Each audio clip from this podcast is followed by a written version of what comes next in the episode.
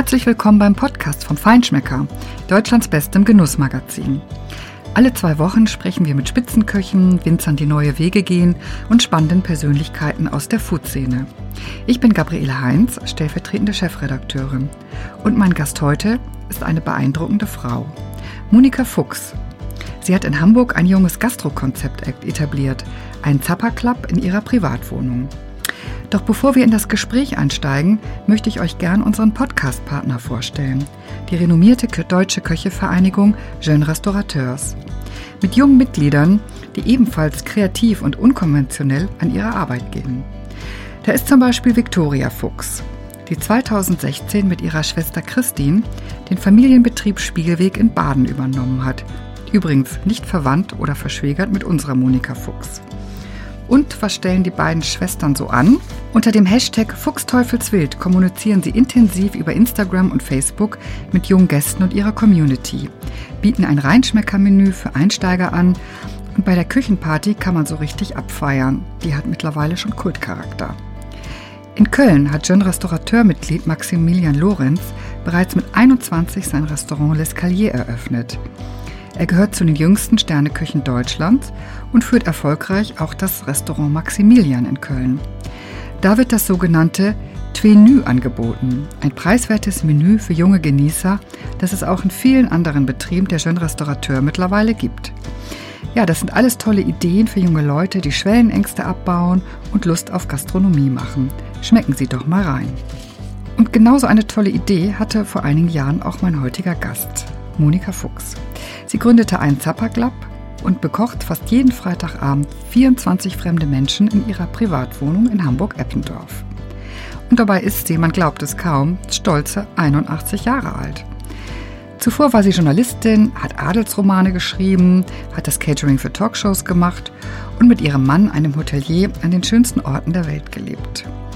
Mit 80 wollte sie natürlich auch noch etwas ganz Neues machen und kocht seitdem auf YouTube ihre besten Rezepte. Liebe Monika, danke, dass du heute überhaupt Zeit hast. Das ist ja bei dir, anders als bei vielen anderen Menschen deiner Generation, überhaupt nicht selbstverständlich. Heute ist Dienstag und am Freitag stehen wieder 24 Menschen vor deiner Tür, für die du jetzt ab sofort fünf Gänge vorbereiten musst.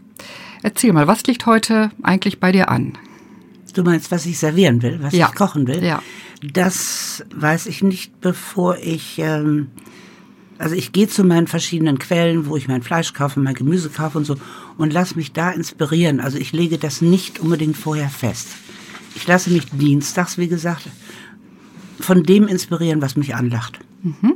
Und manchmal ändere ich das am Mittwoch auch noch und manchmal sogar noch am Donnerstag. Aber so eine Grundlinie kriege ich beim Einkaufen. Was sind denn so typische Gerichte, die du deinen Gästen servierst? Das werde ich immer wieder gefragt. Das kann ich ganz schlecht beantworten, weil ich kann von Indisch bis Arabisch bis äh, was weiß ich. Aber ich bezeichne mein Essen als Sonntagsessen. Warum? Was ist daran das typische Sonntagsessen? Ein Sonntagsessen ist äh, in der Woche immer ein besonderes Essen und das bereite ich äh, modernisiert, ein bisschen modernisiert äh, zu und die meisten kochen das alles gar nicht mehr. Es ist ja nicht mehr so wie früher, wo dann jemand am Herd stand und das herrliche Sonntagsessen zubereitete. Das ähm, ist ja mhm. nicht mehr so. Es hat sich geändert. Mhm. Ne? Mhm. Ich habe da keine Linie drin. Uh, you name it, I do it. Mhm.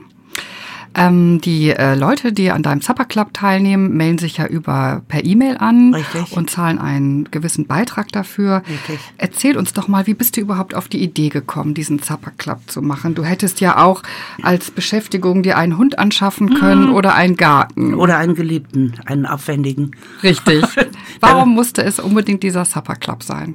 Äh, das war so. Mit 76 habe ich aufgehört zu arbeiten und habe gedacht, reicht ja irgendwie jetzt mal so und jetzt werde ich mal Rentnerin und habe dann festgestellt, dass das, was ich äh, früher so nebenher gemacht habe, äh, mich nicht ausfüllt. Also wenn ich das den ganzen Tag machen muss.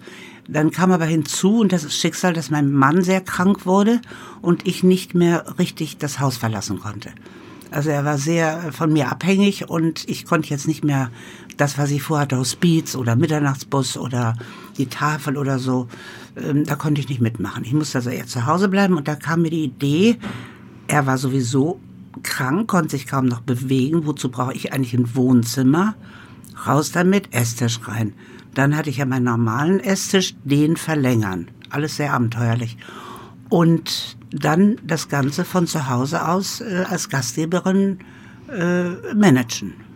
Und das ging. Mhm. Mhm. Musste ein bisschen geübt werden und da ging auch einiges schief und äh, manches war auch ein bisschen skurril, weil mein Normalhaushalt das nicht unbedingt aushielt, jeden Freitag für so viele Leute. Der Ofen explodierte und lauter so Sachen. Aber haben wir alles im Griff. Wir sind, wir sind im vierten Jahr übrigens. Mhm. Im vierten Jahr. Im vierten Jahr. Wir haben noch nicht vier Jahre rum, aber wir sind im vierten Jahr. Mhm. Und äh, dir helfen ja immer deine Enkel dabei. Ich mache das wie so ein kleines Familienunternehmen. Also ich habe neun Enkel, zwei sind noch zu jung. Neun Enkel, davon sind zwei Jungs, die sind genial. Die Damen lieben die Herren. Das ist immer ganz toll. Und die drängeln sich. Ich habe einen Servicepool, da schreibe ich dann immer, wer kann, Freitag. Äh, die machen das mit viel Engagement, muss ich sagen. Und haben deine äh, Kinder oder Enkel nicht gesagt, als du mit 76 auf die Idee kamst, äh, so viele Leute zu bekochen, Mensch, äh, Omi oder Mutti, leg doch mal die Füße hoch, jetzt ist es doch mal Zeit, kürzer zu treten. Muss das denn sein? Warum tust du dir das an? Omi und Mutti sagt sowieso keiner zu mir. Ich habe keine Omi-Position, auch keine Mutti-Position. Ich heiße Momo. Das haben sich mal kleine Kinder ausgedacht, weil sie Monika nicht aussprechen konnten. Und ob ich jetzt Füße hoch und so, das, das wird von mir nicht erwartet. Das ich, äh, die sind stolz auf mich, würde ich mal sagen. Mhm. Das sagen sie dann manchmal so ganz verkniffen, die sind stolz auf dich. Äh, ich glaube, die würden sich sehr erschrecken, wenn ich die Füße hochlegen würde und äh, würde jetzt anfangen zu häkeln oder mhm. sowas. Ne? Oder diesen besagten Hund holen oder, oder auch Liebhaber. beim Liebhaber würden sie sich auch wundern. Mhm. Obwohl, wenn der gut im Einkauf ist, dann verteidige ich den auch. Könnte man drüber sprechen. Mhm. Dann lege ich mir das nochmal. Apropos Einkauf, lass uns ja. doch mal erzählen, wie so ein Abend von sich, äh, vor sich geht, also was da passiert. Ähm, ich war ja selber mal da, man kommt rein und wird sofort von dir herzlich begrüßt, umarmt und geküsst, muss man sagen. Richtig. Also wenn, man muss sich Dinge holen im Leben. Ich lasse mich gerne umarmen, ich lasse mich gerne küssen. Ähm, dann hole ich mir das auch und bilde mir mal ein, andere Leute mögen das auch gern. Es ist aber jetzt mal ernsthaft, es ist, äh, ich tue das um, also ich fühle das aber auch so. Ich tue das, weil damit eine Hemmschwelle, eine Schüchternheitsschwelle übersprungen wird, die jeder ganz natürlich hat. Die sind nicht alle fremd, die da reinkommen. Also es, sie kommen ja manchmal zu zweit oder auch mal eine Gruppe, aber viele eben alleine. Und wenn man so begrüßt wird, dann ist schon mal die erste Schüchternheit weg. Bei mir müssen sich alle duzen und äh, es gilt nur der Vorname. Also es kann jetzt niemand brillieren mit äh, ich bin Frau Professor oder Frau von frag mich was. Ähm, das ist dann Renate und Ursula und so weiter und so weiter. Also alle gleich. Und das bewirkt Wunder. Und zum Schluss, wenn der Abend vorbei ist, um 11 Uhr nachts, liegen die sich sowieso alle eh in den Armen, sind alle Freunde. Ich möchte noch auf einen Punkt zu sprechen kommen. Ich habe es ja selbst erlebt. Ja. Denn dein Supper Club hat einen ganz besonderen Moment. Es ist ja so, dass du nach der Begrüßung, jeder bekommt erstmal einen Drink in die Hand gedrückt, ähm, verschwindest du in der Küche, denn du hast ja auch alle Hände voll zu tun, uns mhm. alle zu bekochen. Mhm. Und nach dem Hauptgang kommst du als Clou und Überraschungsgast sozusagen wieder in die Runde dazu, setzt dich auf deinen Hochstuhl und dann gibt es eine Fragerunde. Wir wollen ja nicht zu viel über diese Fragerunde verraten, weil es eine Überraschung ist, was die Menschen dort erwartet. Aber nach diesen Fragen verändert sich plötzlich alles in dieser Runde. Kannst du etwas noch darüber erzählen, was du dir dabei gedacht hast, ohne zu viel preiszugeben? Ja, ich habe mir viel dabei gedacht. Erstmal, das ist kein Hochstuhl, das ist ein Königinstuhl. Ich muss meine Position hier, wenn ich schon die ganze Zeit am Herd stehe, mit Schweißperlen auf der Stirn. Irgendwann mal muss ich auch Königin sein. Sehr gut. So, also, ähm, als ich dieses anfing, da habe ich dann, so weil ich ja nun die Menschen alle nicht kenne, gesagt, Beruf, äh, verheiratet, Kinder, zack, der nächste bitte. Und es blieb nichts hängen, also nichts Gravierendes gar nichts blieb hängen. Namen kann ich mir eh nicht merken, bleibt also eh nicht hängen. Und dann ist mir eine andere äh, Konstellation, Fragestellung eingefallen und da bleibt so viel hängen dass ich, wenn ich nachts ins Bett gehe, dann muss ich erstmal so ein Antiklimax mir erarbeiten, wenn die Gäste gegangen sind. Dann denke ich nur über diese Geschichten nach, die ich jetzt gerade gehört habe.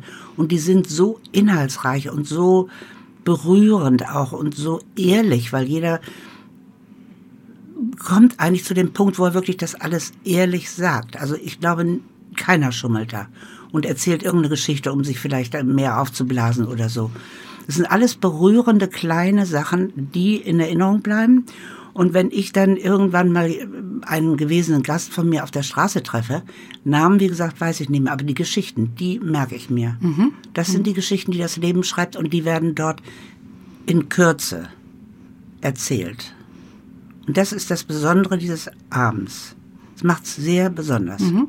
Und man spürt dann unter allen Teilnehmern eine ganz besondere Nähe plötzlich auch äh, nach dieser Fragerunde. Also es gibt wirklich den Vorher-Nachher-Effekt. Absolut, absolut. Das ist wie, wie, ich weiß immer nicht richtig, wie ich es beschreiben soll. Es ist plötzlich nach diesem, was ich da mache mit meinen Gästen oder meine Gäste mit mir, ähm, so fast mystisch. Da liegt so eine andere Atmosphäre über, ganz andere Atmosphäre über dem Raum. Vorher waren das laut lachende, genussvoll essende Menschen, die sich so schnell mal so über den Tisch kennenlernen. Was machst du denn? Was machst du denn? Und plötzlich ist da auch so eine ganz andere intensive Stille und jeder guckt sich anders äh, neu an, mm. intensiv an. Mm, das kann ich bestätigen. Ich finde das herrlich. Mm. Mhm. Das ist so mein ganz persönliches Dankeschön für diese ganze Arbeit. Mhm. Weißt du, ob aus deinen Abenden auch mal äh, Paare äh, haben ja, sich dort ja, gefunden, ja, Freundschaften? Ja. ich mache aber trotzdem keinen Single-Abend. Das wollen dann manche. Warum machst du nicht? Nein, da mische ich mich auch nicht ein. Es gibt so zwei Dinge zum Beispiel, wo ich mich überhaupt nicht einmische wenn die Gäste stehen erst und nehmen ihren Trink und dann beäugen sie natürlich meinen Raum, meine Räume, es sind ja zwei. Und dann nehme ich mal an, äh, gucken Sie schon mal, wo sitze ich eigentlich am liebsten? Da auf dem Biedermeier-Sofa oder da am Kopfende ganz schön weit weg oder Fluchtweg offen oder und dann sage ich, ihr könnt euch jetzt setzen und so und dann sage ich immer, aber das Elend, da gucke ich nicht zu, ich gehe. Warum Elend? Ja, weil jeder hat ja schon mal irgendeinen Stuhl angepeilt. Ich schwöre, das ist so, ne? Wo setze ich mich jetzt hin? Mhm. Wo bin ich am meisten geschützt oder am meisten im Vordergrund oder was auch immer? Und dann finde ich eben immer sehr spannend, ich gehe ja immer rein und raus, rein, also Küche, Esszimmer hin und her. Ne? Dann finde ich immer sehr spannend, wer sich zu wem gesetzt hat, welches Paar sich getrennt hat. Dann kann ich die schon mal einschätzen, mutig. Wer klammert unterm Tisch äh, die Hände gegenseitig und lässt nicht los. Ist sehr spannend. Das glaube ich. Und sag mal, hattest du nie ein mulmiges Gefühl dabei, doch so viele wildfremde Menschen in deine Privatsphäre zu lassen. Nee, also nee. du hast ja eine sehr schöne Wohnung, ich habe es ja. ja. auch gesehen, mit vielen Familienbildern, Antiquitäten, mhm. privaten, mhm. sehr persönlichen Fotos. Und dann bist du ja auch weg. Also du lässt die Leute da wirklich in deinen Privaträumen einfach sich kennenlernen, essen und bist dann einige Meter weit weg in der Küche. Also hast du nie Bedenken gehabt? Nein. Wenn ich die hätte, dann äh, dürfte ich das gar nicht machen. Außerdem muss ich euch sagen, liebe Freunde, hängt meine Großmutter in Öl von Herrn Weber gemalt. Kostbares Bild an der Wand. Das ist meine Großmutter. Die sitzt da und guckt streng in mein Esszimmer. Und der Weber, der Maler, hat das Bild so gemalt, dass sie, wo immer man hingeht, in diesem recht großen Raum, die Augen folgen. Also man hat immer das Gefühl, die guckt jetzt. Also wenn jemand an meine Silbersammlung gehen würde, die auch in dem Raum ist, ne? ich liebe altes Silber sehr, äh, da würde sie gucken und ich weiß nicht, äh, oder die Gäste wissen nicht, was hinter dem Bild ist. Kleine mhm. Schussanlage. Irgend sowas gegenüber hängt übrigens der Großvater und guckt ebenso streng. Also die Gäste sitzen im Kreuzfeuer. Mhm. Zwischen den Ahnen. Sehr gut. Zwischen den Ahnen. Ja. Du bist ja zum Teil monatelang ausgebucht. Ähm, und zum Teil? Ich bin. Du bist. Ich bin. Ohne Einschränkungen. Ja. Okay. Das zum Teil ziehe ich zurück. Du bist immer monatelang ausgebucht. Ja. Und überhaupt Supper Club, so wie du sie machst, mischen ja seit einiger Zeit die Restaurantszenen auf in den Städten. Ähm, was glaubst du, was suchen die Menschen bei dieser Form zu essen, sich zu treffen? Was macht Abende wie bei dir so anziehend für die Leute? habe ich viel darüber nachgedacht. Ich glaube, das ist ein Ur, eine Ursehnsucht, ein Urwunsch von Menschen zusammenzusitzen, Mensch an Mensch an Mensch in einer Reihe, sich zu unterhalten, nicht bedrängt zu werden von einem Kellner, nicht äh, äh, jetzt zu gucken, ob sie das teure oder das nicht so teure Menü wählen. Äh, sie müssen noch nicht mal kritisieren. Sie müssen essen, was auf den Tisch kommt. Ich mache keinen Tellerservice, ich mache Schüsselservice. Alle nehmen sich aus der gleichen Schüssel. Das ist sowas von ganz früher. Zusammensitzen und klönen. Und kein Herr Oberkellner im Rücken. Und kein Herr Wirt, der böse guckt, weil man äh, ein Glas Wasser aus, aus der Leitung will. Und nicht äh, ne, schön Sprudelwasser aus Frankreich. Ähm, es ist eine Ursehnsucht und heutzutage ist die sogar sehr stark da, weil es sowas immer weniger gibt. Mhm, mh. Es wird von einigen Gastronomen nachgemacht. Lange Tische, äh, sich hinsetzen. Ich bin Samstag auch bei so einem Event dabei wieder, wo jemand das in regelmäßigen Abständen äh, macht. Aber dahinter steht dann doch dieser Wirt, der Profit machen muss. Dahinter steht doch die Bedienung, die ne, und so weiter. Bei mir können Sie drei Schnitzel nehmen oder viermal Tafelspitze oder hm. Mhm, mh. Ein wichtiges Stichwort ist ja auch äh, das Thema Profit. Ja. Denn du machst ja keinen Profit mit deinen Supper Club Abenden, sondern du äh, nimmst natürlich einen Teil des Geldes für die Lebensmittel, die du verbrauchst, aber du spendest auch das, was übrig ist. Das ist eigentlich, das war eigentlich von Anfang an der Hintergrund dieser ganzen Idee. Ich wollte ja eigentlich zur Tafel oder Hospiz oder irgendwas Dankeschön sagend in meinem Leben, ne? weil ich so viel Glück gehabt habe und irgendwo irgendwas irgendwo was machen. Jetzt mache ich dieses hier eben gezwungenermaßen, wie ich ja schon erzählte, und nehme das mein Einkaufsgeld, äh, verbuche das alles ganz sorgfältig und das, was äh, drüber ist, spende ich dem Waldpiratencamp. Das ist mir wichtig. Und das werden meine Gäste auch gefragt. Wisst ihr überhaupt, warum ihr hier sitzt und was ich hier mache? Und dann sagen die meisten immer, ja, du kochst für uns, du findest uns gut, äh, du magst uns. Und sagen, nein, ich mache das für das Waldpiratencamp in Heidelberg. Das ist eine Institution für krebskranke Kinder, die werden dort für eine Auszeit aufgenommen und man nimmt ihre Geschwisterkinder und wenn es sein muss, auch die Eltern mit, wenn kein Geld vorhanden ist, egal. Mhm. Und hinter denen stehe ich sehr stark. Mhm. Und wie bist du gerade auf diese Organisation gekommen? Jetzt könnte man laut lachen. Ich koche, das ist so eine Meise von mir. Ich koche immer nach klassischer Musik. Also ich käme nie auf die Idee, jetzt irgendwie andere Musik aufzulegen. Leonard Cohen oder irgendwie sowas, ne?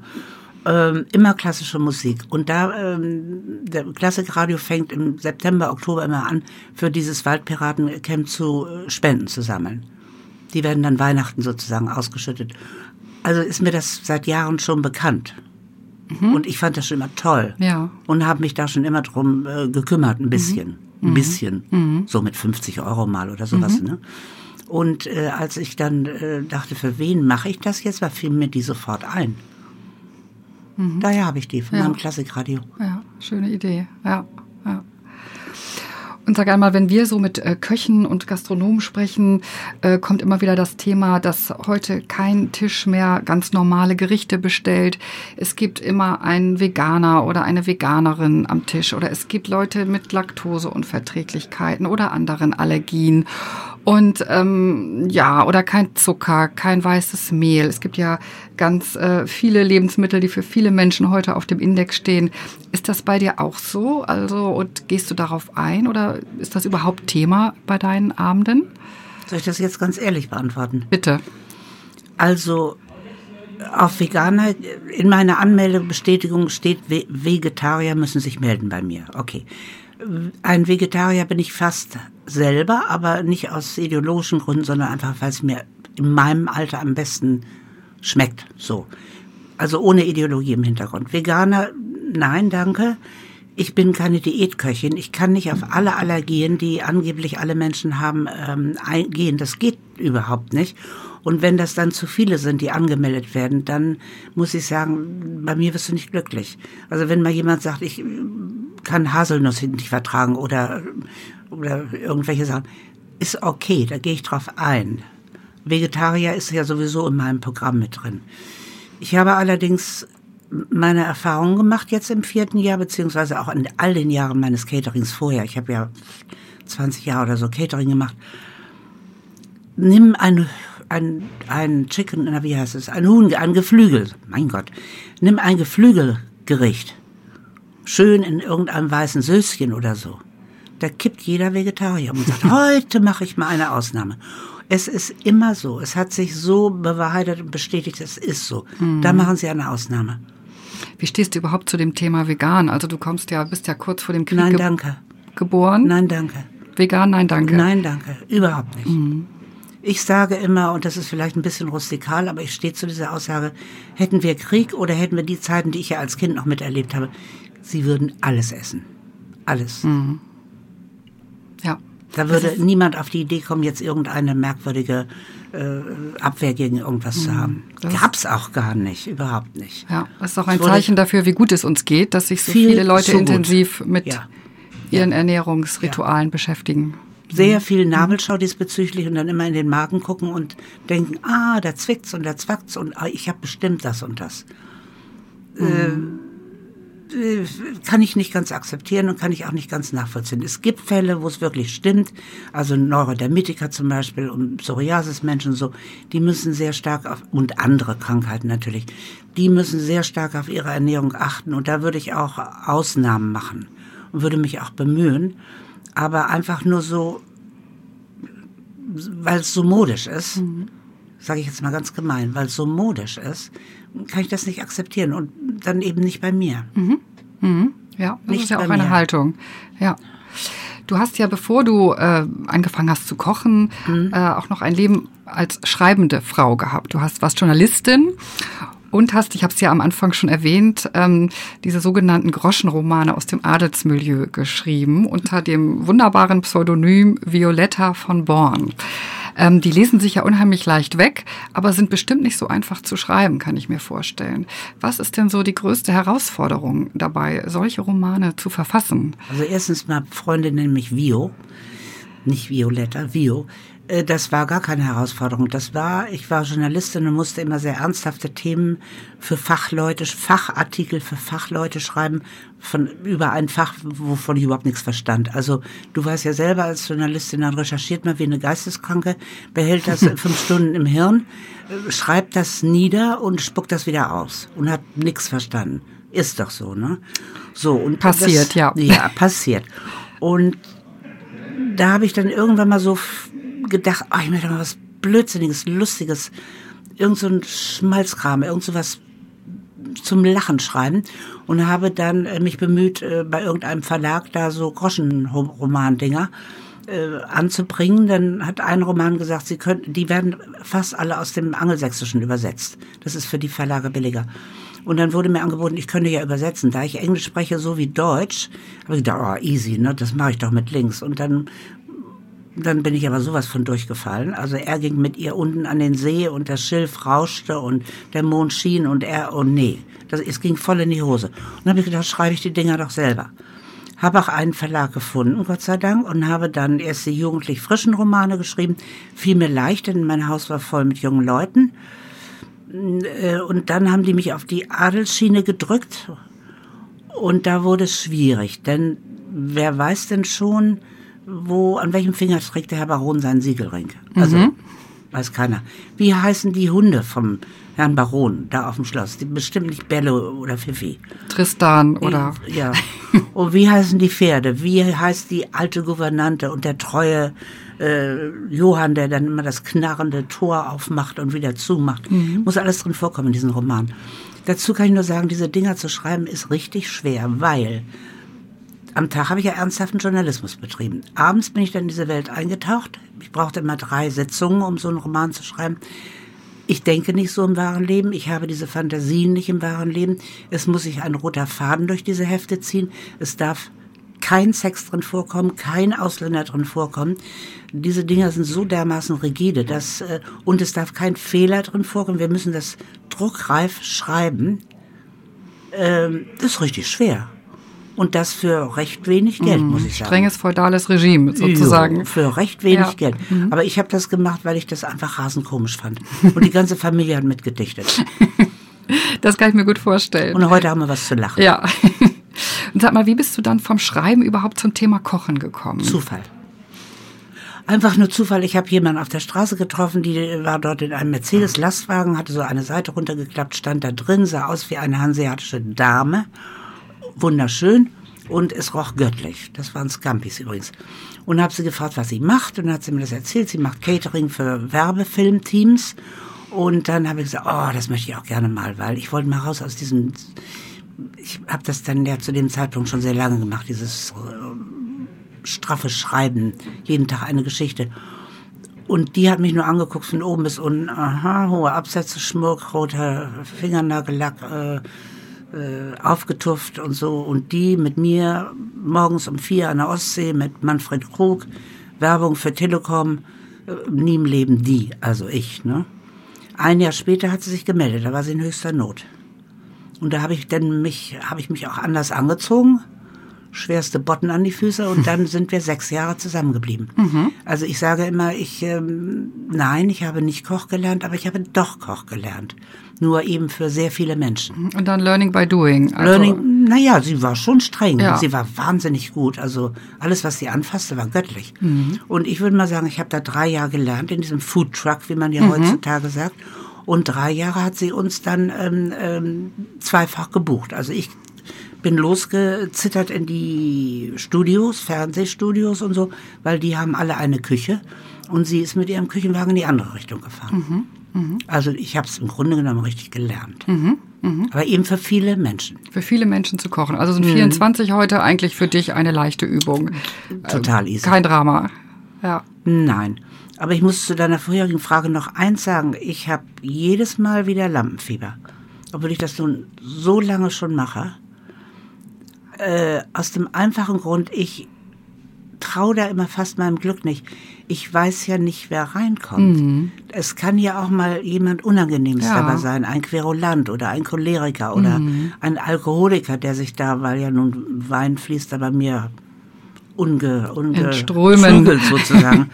ähm, es könnte alles passieren. Mhm, ja, klar. Es könnte alles passieren und ich muss, also da habe ich schon mhm. Lampenfieber. Du hast ja keine Bodyguards, kein Security bis auf deine Ahnen äh, in den Ölgemälden. Meine Ahnen und, und meine Enkel. Die sind und die Enkel. und ich bin also selber mhm. auch nicht gerade schwach. Mhm. Nein, nein, aber das könnte natürlich alles passieren. Ja. Das, aber das vergeht dann. Mhm. Mhm.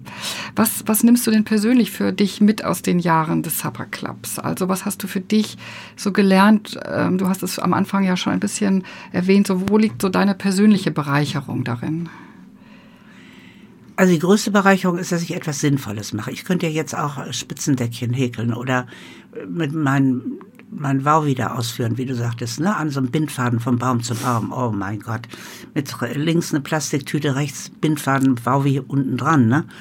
Ähm, das empfinde ich ehrlich gesagt, jetzt kriege ich richtig Ärger, als sinnlos. Es mhm. gibt so mhm. viel Not und so viel äh, Sachen, wo man Sinnvolles tun kann und es trotzdem schön finden. Es muss ja nicht alles ganz furchtbar sein. Und das, was ich mache, empfinde ich als wahnsinnig bereichernd und schön. Ich habe eine absolute Win-Win-Situation. Ich kenne niemanden, der 81 ist, der jeden Freitag die Bude voll hat mit lustigen Leuten, die, die so dankbar sind und sich so freuen und das auch zum Ausdruck bringen. Ich kenne niemanden mhm. mit 81.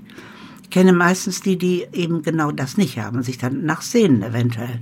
Dann freut sich mein Waldpiratencamp, nehme ich doch mal an. Und dann freuen sich meine Gäste, weil das ist ja ein ungewöhnliches äh, Happening. So locker. also du machst ganz viele Menschen glücklich, Dreimal. Win-Win. Ne? Ja. Also, mhm. Und das ist mehr als befriedigend. Mehr, mehr kann ja. man gar nicht wollen. Ja, das kann ich mir gut vorstellen. Und das hat dir aber trotzdem nicht gereicht und du hast auch noch angefangen mit YouTube-Videos. Warum musste das denn jetzt noch sein, Monika? Weil meine Kinder mich prügeln. weil, weil ich so einen Sohn habe, der immer sowas sich ausdenkt und dann guckt er mal in meine Richtung und dann soll ich das immer irgendwie machen. Das ist so ein, so ein ganz genialer, der hat immer so Ideen und dann, Mama, du könntest doch mal, äh, Momo, mach doch mal, äh, und ich sage mal, nein, nein, hör doch mal auf damit. Und so auch bei dieser Idee. Ich habe ganz lange immer gesagt, na, geh doch mal weg damit, ich will das nicht. Ich habe genug zu tun. Ich kenne niemanden meines Alters, der so viel arbeitet wie ich. Und er ist immer wieder mit dieser Idee gekommen. Und dann habe ich mal äh, selber in äh, YouTube nachgeguckt. Ich bin viel am Computer, muss ich dazu sagen. Und finde es auch als älterer Mensch irrsinnig wichtig, dass wir dieses Medium beherrschen. Es gibt uns nämlich sehr viel, wenn wir es richtig benutzen. Also habe ich da mal reingeguckt und habe da eine junge Frau gesehen, die ganz schlicht äh, der Menschheit gezeigt hat, wie man ein Zimmer aufräumt, wo ich fasziniert hingeguckt habe und gedacht habe, Mensch, so geht's auch. Mhm. Verdammt nochmal. Und das ist so easy, mhm. das zeigt die so locker mhm. und ich bin noch nie drauf gekommen. Und da habe ich gedacht, ja, ich äh, schlag jetzt mal zwei Fliegen mit einer Klappe und zwar werde ich immer nach meinen Rezepten gefragt und dann verneine ich das immer. Der Hintergrund ist, ich habe gar keine Rezepte, ich koche aus der hohlen Hand. Und dann habe ich gesagt, muss mich disziplinieren, muss das alles festhalten in einem Rezept kann mich aber auch entscheiden, dass ich das locker einfach so rüberbringe, ohne Rezept. Da bin ich jetzt noch so ein bisschen unentschieden. Und dann habe ich Feuer gefangen. Und dann habe ich äh, mich zu Tode geschämt hinter der Kamera. Grottenpeinlich. Am anderen Ende hing mein Sohn, der immer so halbwegs mit mir flirten wollte. Ich meine, wer flirtet mit seinem Sohn? Echte Kameramänner, die flirten mit den Leuten. Und das funktioniert auch wunderbar. Mhm. Das kenne ich ja vom Fernsehen. Aber mit dem eigenen Sohn flirten, oh, boah, nee. Also, dann habe ich das drei, vier Mal gemacht und wie gesagt, war mir grottenpeinlich. Aber auch, weil ich mir selber zu sehr bewusst war, bis ich mhm. mir dann plötzlich einfiel, scheiß der Hund drauf. Mhm. Ich sehe aus wie 81 und ich bin 81. Mhm. Und warum soll ich nicht aussehen wie 81? Warum muss ich denn jetzt hier so einen auf äh, äh, junge, blonde Frau mit Faltenfrei und Dings, ich habe graue Haare, zack, mhm. aus. Mhm. Ich äh, habe meine Falten. Mhm. Die habe ich mir erarbeitet. Mhm. Ich achte nur darauf, dass ich schön viel grinse. Dann macht mein Sohn immer so eine Bewegung, wenn ich zu ernst gucke. Und dann habe ich mich mit diesem Kameramedium sozusagen versöhnt. Mhm. Und jetzt macht es richtig Spaß. Mhm. Mhm. Wie oft machst du das? Jeden Montag. Jeden Montag. Oh, Mensch, strammes Programm. Freitag kochen und Montag ja. äh, on air YouTube. Ja. Und ähm, hast du noch weitere Pläne oder? Ja. Mhm. Spruchreif? Möchtest du jetzt gerne wissen, ne? Werde ich nicht verraten. Okay, aber vielleicht mal an anderer Stelle. An anderer Stelle ja. gerne, aber ungelegte Eier soll man wirklich mhm. nicht mhm. schon ins Osterhasennest legen. Also ich habe schon ein Ei angemalt und mhm. Es kommt schon ins Rollen, das Ei so langsam. langsam ins Rollen. Ja. Wenn man dich googelt, Monika, findet man auch einige Berichte von Zeitschriften und äh, Zeitungen über dich. Viele auch geschrieben von ganz jungen Frauen, mhm. die dich auch immer sehr bewundern. Also äh, wie du mit 81 und ich schließe mich dieser äh, ja, Gruppe der Bewunderinnen gerne an, ähm, mit 81 einfach noch so äh, eine tolle, offene, wache Persönlichkeit bist. Was ist dein Geheimnis? Hast du nicht ein Rezept für uns, ähm, wie man, wie es gelingen kann, so ein immer spannendes, neugieriges Leben zu führen. Möchtest du nicht wirklich wissen, ne? Möchtest du doch wissen, ne? Möchte ich doch so wissen. So wie du gerade guckst, möchtest du wissen, ne? Ja. Habe ich, Die. Hörer bestimmt auch, Monika. wie schafft man das so zu werden, wie du bist? Immer tief in den Topf greifen. Ich sündige gerne, ich tue alles, was ein No-No ist. Ich trinke Wein, ich rauche, ich tanze noch, ich äh, mache jeden, jeden Quatsch mit, ich äh, halte mich an gewisse Regeln nicht, solange ich niemanden verletze, mit, wenn ich irgendwie sowas crazy, irgendwas Verrücktes mache, solange ich niemanden verletze, finde ich das alles herrlich. Man so, ah, einfach machen, machen, machen. Im Sarg kann man noch lange genug liegen. Einfach machen, nichts auslassen, einfach machen. Und ich finde auch immer, wenn man so es war schon immer mein Motto, ganz viel arbeiten, ganz viel tun, aber dann ganz viel Leben raffen. Einfach an mich ranraffen und leben und nicht darauf achten, was jetzt der Nachbar sagt oder was jetzt gerade No-No ist oder nicht modisch in ist oder äh, zeitgeistmäßig nicht angesagt ist. Ich, ich tue das alles. Ich sitze abends, meine Füße auf dem Schreibtisch, ein paar Kerzen um mich rum ziehe mir Netflix rein oder höre mir Musik an oder rauche meine Zigarette, äh, trinke ein Weinchen, äh, habe meine Türen weit auf, obwohl draußen 10 Grad minus ist. Das sind alles so Genussmomente und die ziehe ich mir rein. Und du hast mir erzählt, du hast auch noch so diese Höhen und Tiefen des Lebens, auch ein richtiges Feierabendgefühl, Das ist was richtig. ja viele in deinem Alter ja auch gar nicht mehr haben, sondern dann ist ja oft das Leben so gleichförmig. Aber du hast ja richtig jetzt, du musst jetzt auch gleich schon wieder los, Mhm. Stress, Stress, einkaufen, nicht? Äh, Freitag fünf Gänge und dann Das kannst du dich ist- aber wieder erholen. Das ist kein Stress, einkaufen. Da geht's schon los. Also für mich ist Einkaufen, also wenn ich jetzt Schuhe kaufen müsste, ich würde wahnsinnig. Ich würde reingehen und sofort wieder rausgehen. Und mir würde einfallen, ich habe ja noch dreimal äh, Sneakers oder sowas. Ne? Was brauche ich denn noch ein paar? Lebensmittel einkaufen ist für mich purer Genuss. Ich weiß nicht, woher das kommt, warum das ist, keine Ahnung. Ich liebe es. Ich, ich blühe auf, ich stehe da in diesen Sachen. Ich esse nicht, wenn ich koche. Also wenn ich koche, esse ich selber nicht. Also ich muss das nicht selber konsumieren. Ich liebe diese Herstellung, dieses Umgehen mit Lebensmitteln. Also es Einkaufen ist Vergnügen. So, zum Feierabendgefühl, dafür bin ich richtig dankbar. Jeden Samstag habe ich ein ganz, ganz intensives Feierabendgefühl. Äh, Seitdem Lagerfeld tot ist, äh, ziehe ich mir mit Überzeugung meine Jogginghose an, ne? vorher heimlich. ähm, und dann schlümpfe ich so durch den Tag, aber wirklich schlümpfen. Und ich lese ganz viel, dann lege ich mich einfach mitten in irgendetwas, was ich mache, hin und lese und lese. Und äh, das ist Feierabend. Langeweile kenne ich nicht. Und sonntags ist das Feierabendgefühl auch immer noch. Und montags geht's ja dann weiter. Und für dieses Gefühl bin ich sehr dankbar. Mhm. Schön gesagt, das kann ich mir gut vorstellen. Und ich sitze nicht auf dem Sofa. Ich habe gar kein Sofa mehr. Fällt mir dabei ein. das ist vielleicht die erste Voraussetzung. Schaffen Sie sich kein Sofa an, dann Ja. wird es auch niemals langweilig im Leben. Und wetten, das gibt's auch Und man nicht mehr. versagt nicht. ja, liebe Monika, vielen Dank für das super interessante und tolle und erhellende Gespräch. Also, ich habe verstanden, immer tief in den Topf greifen, Mhm. nicht zu gesund leben, machen, mehr machen und weniger nachdenken. Und ähm, dann sitzt man irgendwann so cool und munter wie du in einem ebenso coolen Podcast-Studio. Also, ganz herzlichen Dank, liebe Monika, für das Gespräch und vielen Dank euch allen draußen, die ihr zugehört habt. Ja, das war wieder der Podcast vom Feinschmecker, Deutschlands bestes Tischgespräch, alle zwei Wochen neu und exklusiv. Heute mit der Supper Club Köchin und YouTuberin Monika Fuchs aus Hamburg. Mehr spannende Geschichten jeden Monat frisch angerichtet im neuen Feinschmecker Magazin oder auf unserer Website feinschmecker.de.